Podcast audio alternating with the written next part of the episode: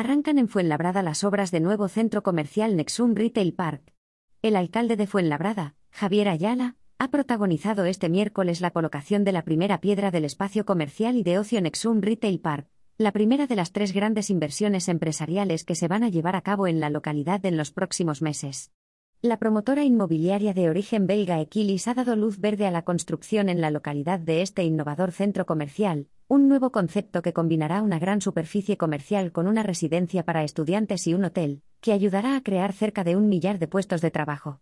El proyecto, que se ubicará en una parcela de 48.000 metros cuadrados situada frente al parque de bomberos de la localidad, contará con una inversión cercana a los 110 millones de euros, y está previsto que esté finalizado en una duración estimada de 18 meses, según ha avanzado la compañía en un comunicado. Fuenlabrada está de moda. Lo demuestra que muchas empresas se estén fijando en nuestra ciudad para invertir y crear empleo y riqueza, ha insistido Ayala, quien ha reivindicado a Fuenlabrada como una de las localidades más atractivas de la región por su ubicación geográfica y por la gestión realizada desde hace años. En este sentido, el alcalde ha destacado la importancia de la construcción del nudo sobre la M506 para conectar este nuevo proyecto, así como los nuevos barrios de la ciudad, con el casco urbano, una reivindicación histórica realizada de manera reiterada a la Comunidad de Madrid.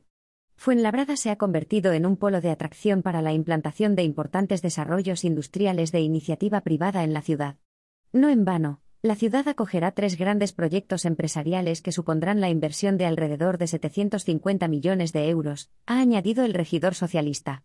Ayala ha recordado que, además de la puesta en marcha de este nuevo proyecto de Nexum Retail Park, en los próximos meses llegará a Fuenlabrada otra gran inversión, que se localizará en la parcela que estuvo ocupada en el pasado por la fábrica de Coca-Cola.